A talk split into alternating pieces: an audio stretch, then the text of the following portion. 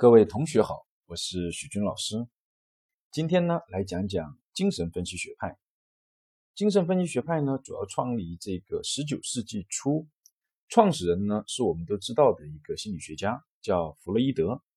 他写的书很多，其中比较有典型代表性的是《性学三论》《梦的解析》，还有《精神分析引论》等等。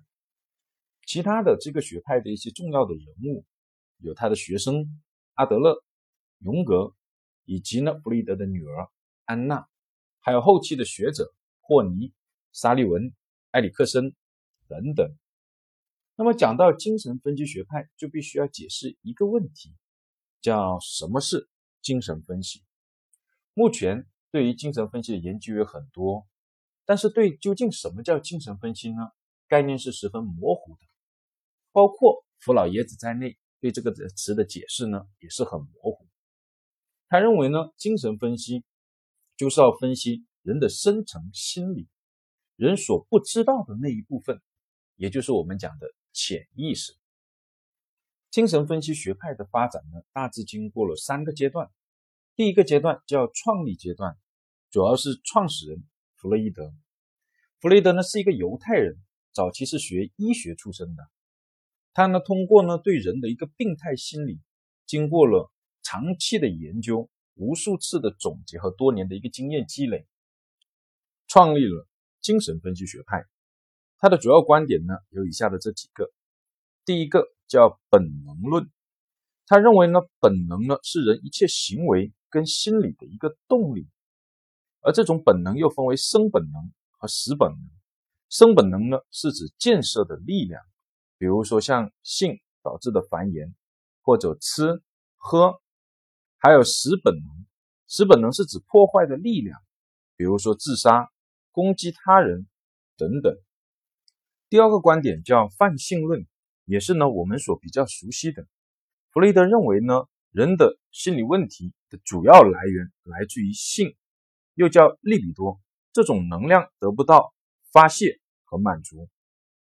这一个观点呢，在后期呢受到了许多的一个抨击，认为他过于强调了性的一个作用。当然，如果我们理解了弗洛伊德他的一个生存的背景，我们就可以理解为什么他认为性是导致人生理问题的一个主要的原因。在当时欧洲处于一个禁欲的时代，而且弗洛伊德是犹太人，犹太民族对性本身也是有所限制的，所以呢，弗洛伊德有这样的观点也不足为奇。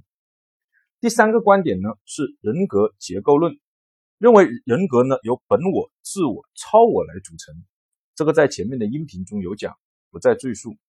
第四个观点是叫心理结构论，认为心理结构呢由意识、潜意识，以及呢由人呢经过努力后可以唤起的一部分的潜意识，也叫潜意识，前面的潜哦，这三者来构成。那比如说呢，我们在考试的时候。有些选择题平时让你说，你是说不出来的，但是看到题目的时候，你就可以记得起来选哪个选项。又或者说人名，有时候你怎么想都回忆不起来，但是你只要看到，哎，就能记起来这个人名代表的是那个人。这些都叫潜意识，前面的潜。精神分析学派的第二个发展的阶段呢，叫分裂阶段，主要是表现为跟他的两个有名的学生阿德勒和荣格的分裂。阿德勒呢，跟荣格呢，都反对弗洛伊德的本能论跟泛性论，从而使得呢，精神分析不再局限于对病态心理或者神经症的一个研究，开始进入了更广泛的人格和社会心理的领域。阿德勒呢，大概是在一九一一年离开了精神分析学会，创立了个体心理学。他认为呢，个体行为和心理的动力。来自于追求卓越或者权力，这是因为人都有自卑的情节与生俱来，而为了摆脱这种自卑的情节，追求卓越，人会建立补偿的机制。比如说，你发现右手不好使了，你就会努力锻炼你的左手来补偿右手的这种不好使。荣格的代表作呢有很多，包括《自卑与超越》《心理与生活》。儿童教育心理学等等，感兴趣的话可以呢买来看看。荣格呢，大概是在一九一二年的时候离开了精神分析学会，创立了分析心理学。与荣格的分裂呢，对弗洛伊德的打击非常大，因为呢，他一直把荣格当成自己的孩子和接班人。荣格也因为这次的分裂呢，导致呢三年内精神出了问题，也就是得了心理疾病，三年内都不能正常的工作，就到处的旅行。后来受到呢宗教文化的一个影响。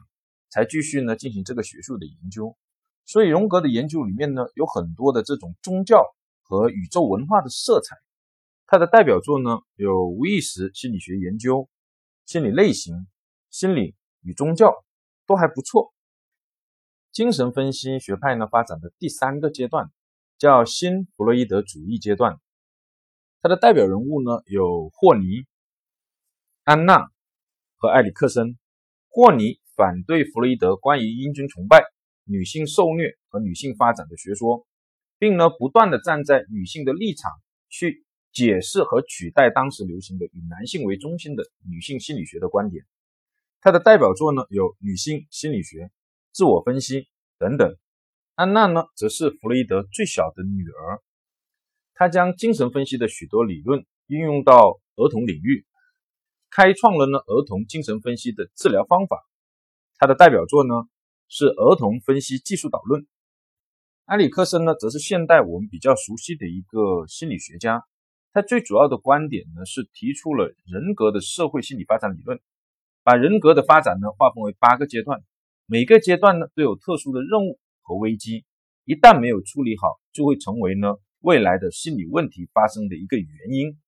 他的代表作呢有《童年与社会》《同一性》。青少年与危机等等。好，关于精神分析学派呢，就讲到这，谢谢大家。